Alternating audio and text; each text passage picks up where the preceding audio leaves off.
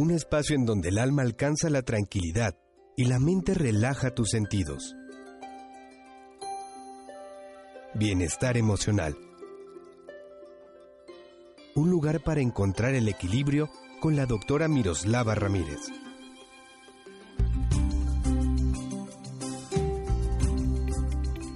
Hola, ¿qué tal amigos? Hoy hablaremos sobre el adolescente limítrofe o borderline.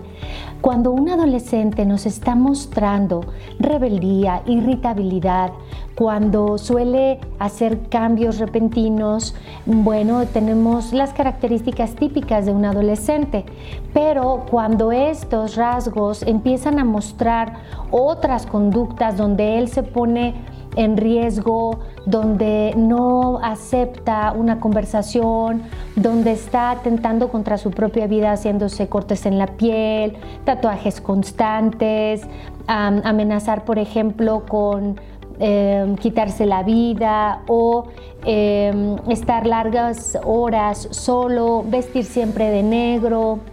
Eh, drogarse, por supuesto, Em, abusar de, sustancias como el alcohol, como la nicotina o los famosos vipers ahora, toda esta situación que luego se ve aumentada por la falta de confianza y la falta de comunicación, donde ya no nos cuentan nada, donde se ve que no confían ni en ellos mismos, ni en su círculo de amigos, porque están como solos o los que tienen son constantemente gente nueva.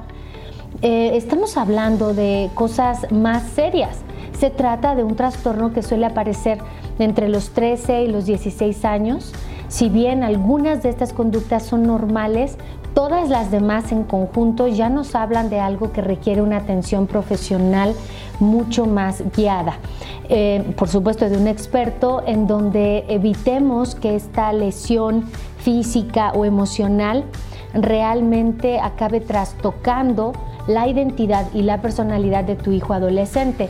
Hay algunas cuestiones que no son normales como intentos suicidas, como ataques sin contenidos de llanto por varios días o varias horas, como estos arranques de ira con los que rompen cosas o chocan el auto o roban eh, por, por diversión o incluso esta clase de comportamientos donde comen demasiado o dejan de comer ¿sí? o eh, comen pero van largas horas al gimnasio. Eh, son de verdad algunas actitudes que caracterizan esta clase de trastorno y que no es juicioso, que tenemos que darle una atención muy, muy importante. Los chicos jóvenes que son tomados así como, ay, es que es rebelde, ay, es que está en la edad y de repente los abuelos, no te preocupes, esto va a pasar.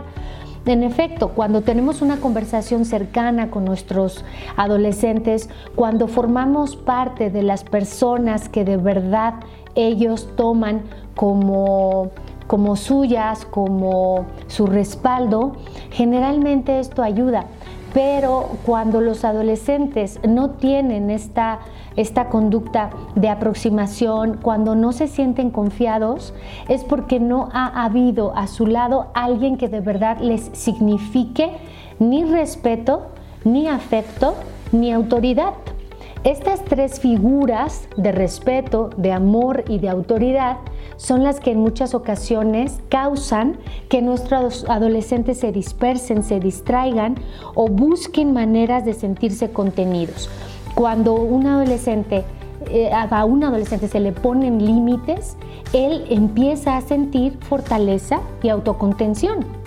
Pero cuando el adolescente está tan solo, cuando el adolescente está tan, tan alejado de sus figuras de amor y de autoridad, que representan papá, mamá, y no cuenta ni siquiera con un maestro que lo aprenda a entender, sino que todos son juicios, juicios, juicios, críticas, críticas, críticas, ataque tras ataque, el otro va a volverse más, em, más retraído, mucho más impulsivo, más rebelde, incluso esta clase de rebeldía que no es con enojo, una clase de rebeldía que es hacia adentro, hacia hacerse daño él, no hacerse daño a los demás. De hecho, pueden ser adolescentes muy callados, eh, no bélicos, no peleoneros, pero eh, muestran esa agresividad hacia sí mismos con ese aislamiento, ese alejamiento y esa tendencia a la oscuridad y a la evasión a través de las drogas.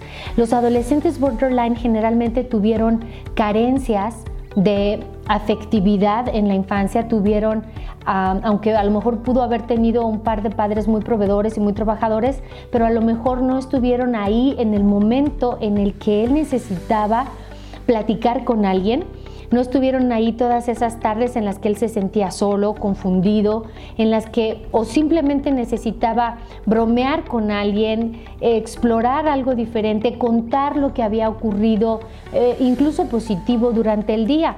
Hay que hay que tratar no solo al adolescente en, su contexto actual, hay que tratarlo en su historia para que esto pueda ayudarnos a ubicar eh, dónde está la lesión en donde está atorado.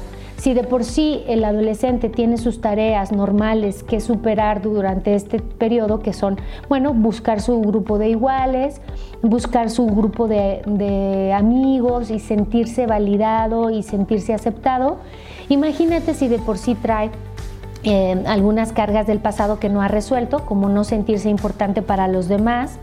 ¿Por qué? Pues porque naturalmente no tuvo esta escucha, no tuvo estos límites, estuvo hiper eh, asistido, todo le hacían, ¿sí? O tenía por ahí siempre eh, la mamá que, que, castigaba y el papá que condescendía. Y entonces estas dualidades no generan funciones psicológicas normales. Eh, durante la psicoterapia que este tipo de adolescentes requiere, no solo hay que tratar al adolescente, es importante incluir a la familia dentro del apoyo que se le da, porque la familia se ha deteriorado y eso se ve en la conducta del adolescente. La, la familia en nuestros días ha sido tan amenazada porque pues casi no pasamos tiempo en familia o no fungimos como familia cuando estamos juntos, porque en vez de apoyarnos nos criticamos, porque en vez de divertirnos nos echamos la bronca y, nos ofendemos o, siempre está bajo tensión la familia. Entonces esto se ha deteriorado tanto que lo que nosotros llamamos autoridad paterna está en su total decadencia. Hay una dejación de las funciones de papá y mamá cuando la figura de contención que representa un papá y una mamá no están, los adolescentes disvarían, los adolescentes se confunden, los adolescentes en el miedo van hacia la exploración de cosas que en muchas ocasiones los ponen en altísimo riesgo, terminando con su propia vida. Hay que darle sentido a lo que hacemos, hay que atender estos casos, buscar información y para eso puedes localizarme a través de mis redes sociales como doctora Miroslava Ramírez o también puedes escribirme a través de mi messenger, yo te eh, responderé personalmente.